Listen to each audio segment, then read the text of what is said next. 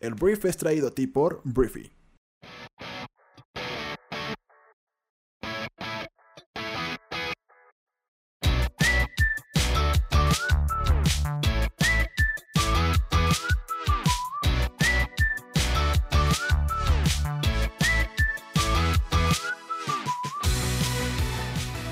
Muy buenos días, bienvenidos a esto que es El Brief. Es el programa en el cual puedes conocer las noticias más importantes del mundo en cuestión de minutos. Yo soy tu anfitrión Arturo Salazar y este programa nace de la necesidad de conectarnos con otras personas, de que cuentes con la información para construir una conversación en cualquier lugar y acerca de cualquier tema. Este programa es para gente que ama tener suerte, la que es capaz de ver las oportunidades porque tiene el conocimiento necesario para aprovechar hasta los aparentes fracasos de la vida. Bienvenidos, comenzamos con esto que es el Brief.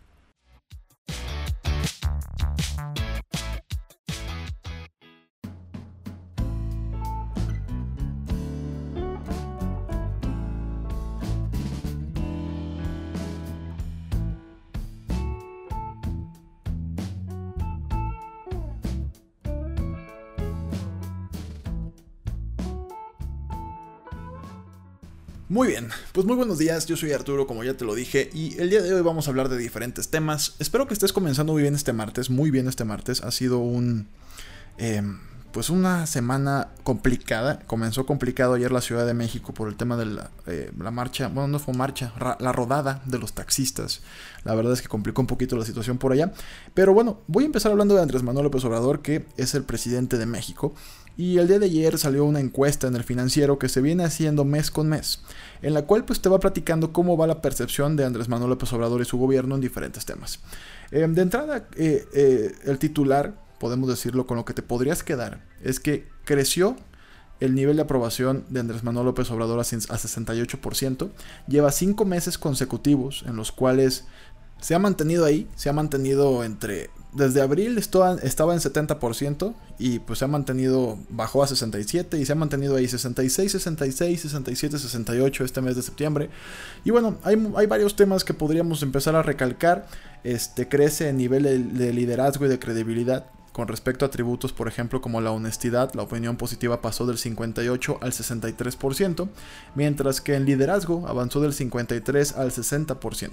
Andrés Manuel, pues al parecer, él tiene la frase de que las cosas o la oposición le hace lo que el viento a Juárez, y la realidad es que por lo menos durante unos cuantos meses, ya desde abril hasta la fecha, es correcto. No ha habido realmente nada que pueda hacer la oposición para bajar su nivel de percepción y ni siquiera el mismo, ¿no? Porque sabemos que Andrés Manuel es una persona polémica que de repente cae bien, cae mal, hace comentarios, de repente eh, pues utiliza frases tal vez muy, muy coloquiales de repente para referirse a temas más serios.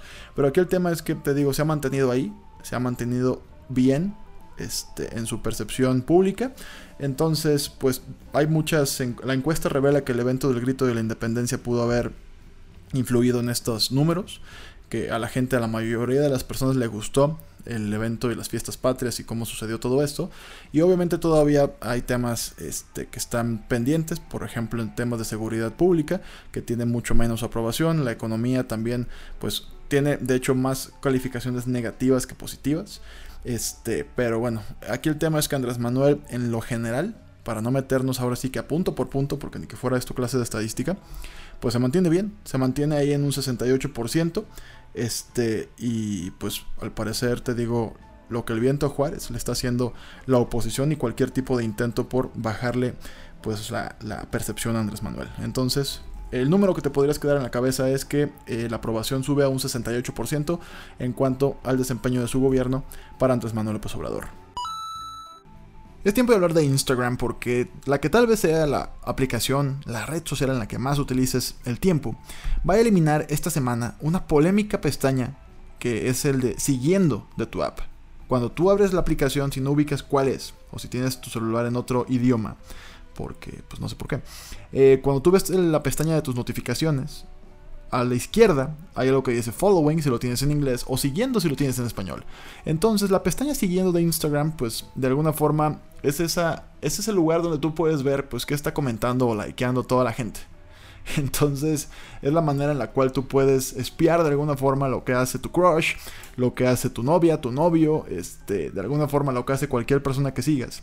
Entonces este es un feed en la que los usuarios pueden ver la actividad de sus contactos en tiempo real, desde las cuentas que empiezan a seguir hasta las fotos a las que le dan me gusta.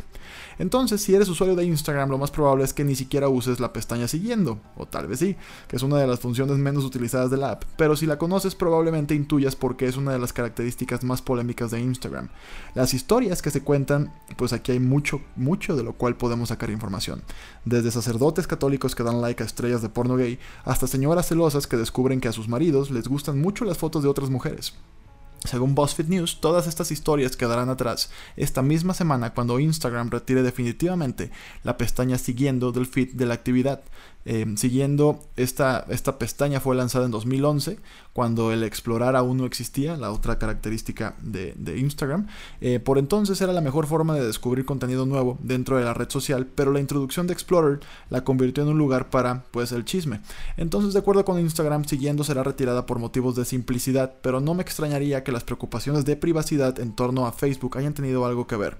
En unos días, siguiendo o following desaparecerá por completo de tu Instagram y pronto verás también cambios en la pestaña Explorar, que se centrará más en historias y menos en fotos. Entonces, bueno, si tú eras de las que, digo, es que aparte, ¿cuántos tweets he visto acerca de esto? He visto muchísimos, o sea, acerca de, em, no sé, qué asco todas las personas, todos los chavos que le dan like y comentan a las fotos de mujeres con poca ropa. O eh, así se han descubierto tantas cosas. O sea, ahí es, ese es un tweet y así como ese hay muchísimos acerca de pues cosas que se van descubriendo por ahí que la gente luego va a otra red social a descargarse, como si esto, como si neta fuera un papelito que quemaran y nadie leyera y no fuera un tweet que todo el mundo puede leer, porque el internet es así, el internet es un lugar que no borra nada y recuerda todo. Entonces, pues bueno, por lo pronto la noticia es esa, el following o el siguiendo va a desaparecer, va a desaparecer, no sé qué dije, y pues eso podría ser una buena noticia para ti, una mala noticia para ti, tal vez jamás has utilizado eso, te lo juro yo, nunca uso esa cosa, pero bueno, aquí el tema es que se va la pestaña de following o de siguiendo y pues veremos qué, qué características nuevas eh, pues mete Instagram para que puedas descubrir mejor contenido y pues puedas espiar también a esa persona que te gusta.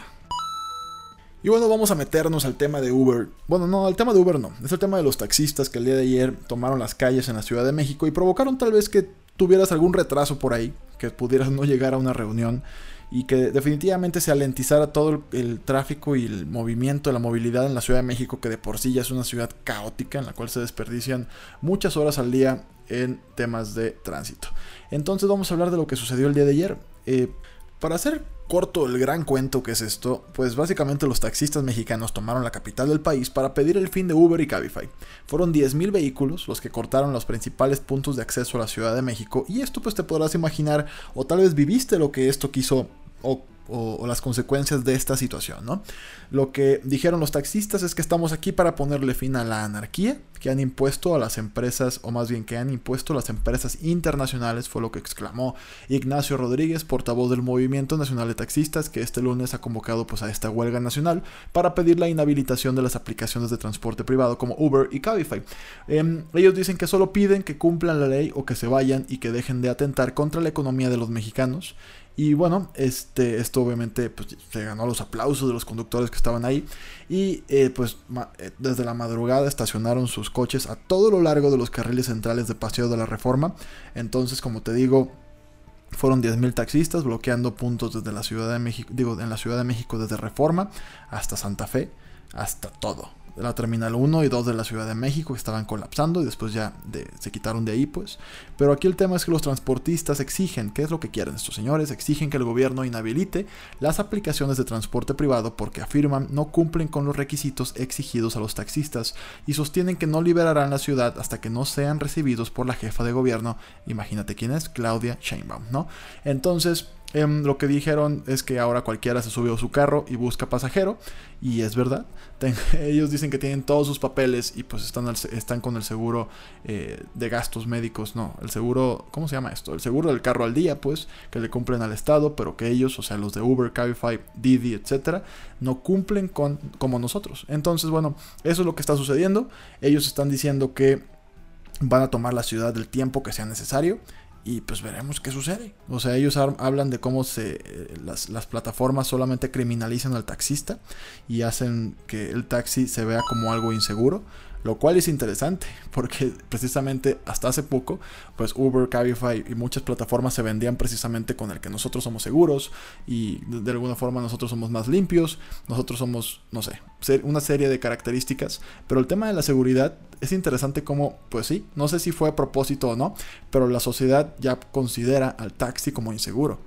Entonces, pues eso es lo que exigen. Vamos a ver si el gobierno los atiende y sobre todo vamos a ver cómo le van a hacer para resolverlo porque pues no sé, ahorita no se me ocurre una manera en la que Uber, Cabify, etcétera, vayan a ser prohibidas de la noche a la mañana, ¿no? Entonces, pues veremos. Te digo, obviamente en las redes sociales se, se, lanzó un alboroto. Había mucha gente en contra de los taxistas porque la realidad es que no sé si sea la mejor manera de protestar y de que los usuarios te amen y, te, y te, consideren como el servicio a, a, utilizar el día de hoy si me bloqueaste pues todas las vialidades la, mayoría de la gente pues estaba como criticando precisamente eso. El hecho de que, oye, pues estás exigiendo que quiten Uber, pero destruyes la movilidad de un día y pues adivina qué usa el día de hoy, pues Uber, porque no había taxis. Entonces te digo, ah, yo creo que sí debe haber ciertas regulaciones, yo creo que esas plataformas sí deberían pagar más impuestos, yo creo que sí hay algunas cosas que se deberían poner sobre la mesa, pero la realidad es que los taxistas están padeciendo eh, pues la transición de una tecnología a otra, o más bien la transición de un modelo de negocios a otro. Entonces deberían más bien subirse, subirse a este, a este, a este movimiento de las plataformas digitales, porque pues también es real que hay muchísimas personas con mucho poder dueñas de taxis, con muchos recursos dueñas de taxis. ¿Por qué no crear una plataforma, una plataforma integral para todos los taxis de la Ciudad de México? ¿Por qué no? Sí se puede, sí se podría. Entonces, yo creo que si siguen paralizando la ciudad, lo único que van a provocar es que el usuario pues menos quiera utilizar el taxi. Porque pues solamente le parten pues literalmente la madre a toda la logística de una ciudad durante un día. Y estamos hablando de la Ciudad de México, con millones de personas conviviendo ahí. Entonces, pues esto fue lo que sucedió, esas son las exigencias. Y te digo, yo ahorita yo no veo muy claro de qué manera piensan poder resolver esto. Buena suerte, Claudia Sheinbaum. Y bueno, vamos a continuar, vamos a hablar de la guerra comercial entre los Estados Unidos y ya te la sabes, justamente China. Y bueno, aquí el tema es que el diálogo comercial entre funcionarios de segundo nivel de Estados Unidos y China. se inicia en Washington, ya, ya se inició. Los negociadores comerciales de segundo nivel pues ya lanzan una nueva ronda de conversaciones este lunes con el objetivo de resolver una guerra comercial de 15 meses entre ambas naciones. Esto ya se está poniendo un poquito complicado porque pues ya son 15 meses esto, la economía del mundo no va a poder aguantar mucho tiempo más. El caso es que unos 30 funcionarios de liderados por el viceministro de Finanzas Liao Min ingresaron a la oficina del representante de comercio de Estados Unidos para iniciar dos días de negociaciones que anteceden al primer diálogo a nivel de ministros en más de dos meses. Entonces la Casa Blanca confirmó oficialmente que las conversaciones de alto nivel en la que participarán el viceprimer ministro de eh, Liu He y el representante comercial de Estados Unidos Robert Lighthizer y al secretario del Tesoro Stephen Munchin comenzarán el jueves. Entonces como que esto es el calentamiento, las conversaciones se inician pues cerca de una semana antes de un programado aumento de los aranceles estadounidenses a productos chinos por un valor de 250 mil millones de dólares, del 25% al 30%, y el presidente Trump dijo que el aumento de gravámenes entrará en vigencia si no se logran avances. Entonces, pues ha habido muchos desacuerdos en las demandas de Estados Unidos y de China en diferentes temas como propiedad intelectual, el final del robo cibernético y a la transferencia forzada de tecnología a firmas chinas. Y bueno, le digo, realmente de hecho, se dice que China llega con una propuesta corta a las exigencias de Estados Unidos de entrada. Entonces, pues vamos a ver. Eh, te digo, ahorita es el calentamiento, el jueves empieza ahora sí lo bueno. Y no hay muchas expectativas. La neta es que ya como que las personas estamos en un punto en el que decimos, güey, la neta puede ser que jamás se pongan de acuerdo mientras Donald Trump esté en el poder. Y por lo pronto así va a seguir siendo. Em, los mercados están pasándosela bien mientras no haya una un rompimiento total, los mercados no van a ser desbalanceados por esto que te estoy platicando, pero si en algún momento pues los gringos y los chinos simplemente dicen pues no, nos levantamos de la mesa y no vamos a negociar, pues entonces ahí pues ahí sí podríamos tener algún tipo de incertidumbre, este caída de las acciones, el dólar se va a apreciar y muchas cosas más. Por lo pronto, pues eso es. Hablemos de ciencia porque la temporada de los premios Nobel ya empieza, ya comienza la temporada en la que pues, se van a estar anunciando los diferentes ganadores del máximo reconocimiento eh, pues, en diferentes ámbitos. El día de ayer se dio a conocer el Nobel de Medicina y los ganadores son este, dos científicos estadounidenses y uno británico que ganaron el día de ayer el Premio Nobel de Medicina 2019 por descubrir cómo las células se adaptan a los niveles fluctuantes de oxígeno, allanando el camino para nuevas estrategias para combatir enfermedades como la anemia y el cáncer. William Callin del Instituto de Cáncer Dana-Farber de Estados Unidos y la Facultad de Medicina de Harvard se quedó casi sin palabras cuando supo que ganó el premio, de, el premio junto a Greg Semenza de la Universidad John Hopkins y el británico Peter Radcliffe de la Universidad de Oxford, por lo que compartirán el premio de 9 millones de coronas suecas, que son más o menos 913 mil dólares entre tres. Entonces, bueno, la investigación de los científicos estableció la base para comprender cómo perciben las células los niveles de oxígeno. Es un descubrimiento que está siendo explorado por los investigadores médicos que buscan desarrollar tratamientos para diversas enfermedades que funcionan activando o bloqueando la maquinaria de detección del oxígeno del cuerpo. Entonces, bueno, el trabajo se centra en la respuesta hipóxica, que es la forma en que el cuerpo reacciona al flujo de oxígeno, y reveló los elegantes mecanismos por los cuales nuestras células perciben los niveles de oxígeno y responden. Entonces, por esto, por, esta, eh, por este estudio, se llevan el premio Nobel estos tres señores. Y pues te digo, así como este, vamos a estar escuchando de más y más y más premios, que no son tantos, pues, pero el tema es que es la temporada de los Nobel y pues siempre es interesante ver este, el premio Nobel de la Paz, el premio Nobel de Medicina, Química, Física, Matemática, no sé si haya, pero bueno, eso es. Y bueno, vamos a hablar de turismo, porque Ucrania acaba ya de hacer oficial las visitas. Ya puedes visitar la sede de control en la planta de energía nuclear de, Chernobyl, perdón, en Ucrania. Y siempre que uses trajes protectores y máscaras. Un creciente interés en el turismo oscuro ha traído a más visitantes al sitio del peor accidente nuclear del mundo por costos y víctimas. Las compañías de turismo de Chernobyl confirmaron a CNN que la sala de control ahora está abierta, pero es altamente radioactiva y los visitantes deberán someterse a dos pruebas de radiología para medir su exposición después. En julio, el presidente de Ucrania, Volodymyr Zelensky, que ha sido un señor que hemos hablado mucho de él porque es el que trae el desmadre con Donald Trump en cuestión de la investigación de Joe y Hunter Biden, em, Zelensky perdón, firmó un decreto que convirtió a Chernobyl en una atracción turística oficial, diciendo que hasta ahora Chernobyl era una parte negativa de la marca de Ucrania y que era hora de cambiarla. Eh, yo creo que más bien lo que quieren es ganar dinero a raíz de ella, pero no creo que deje de ser pues una parte negativa de la historia de Ucrania. Es el mayor, como ya te lo dije, el mayor, eh, ¿cómo se le llama?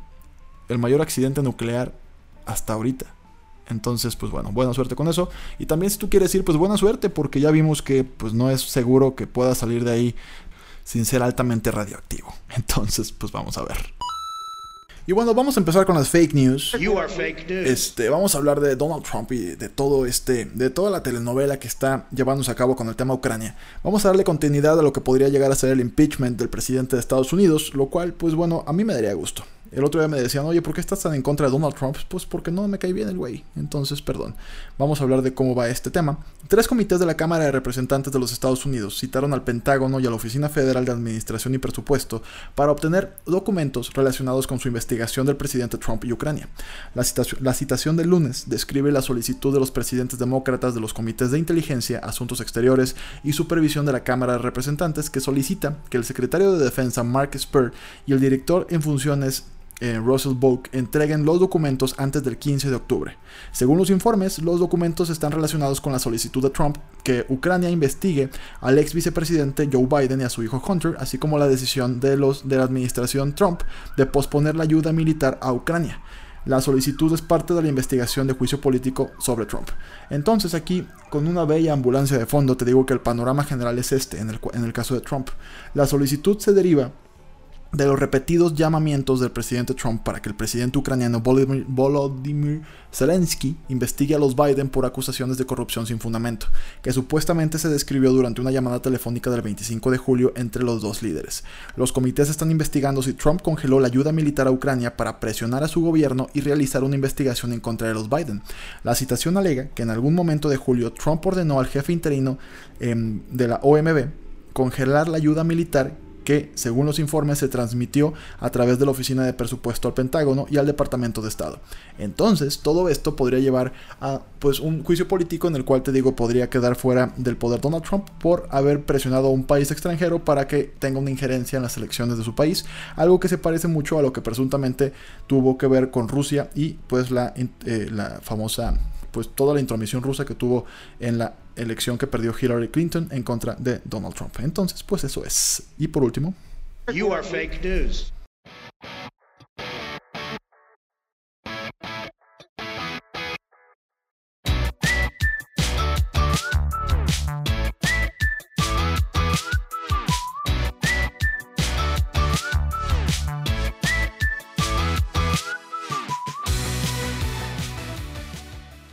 Muy bien, esta fue la conversación del mundo para este día. Espero que te haya gustado y que le genere muchísimo valor a todo lo que hagas el día de hoy. Recuerda que puedes compartir este programa con tus amigos y familiares porque nos ayudas a impulsar la inteligencia colectiva de este planeta. Entonces, gracias por estar aquí. Yo soy Arturo y nos escuchamos el día de mañana. Un fuerte abrazo. Adiós.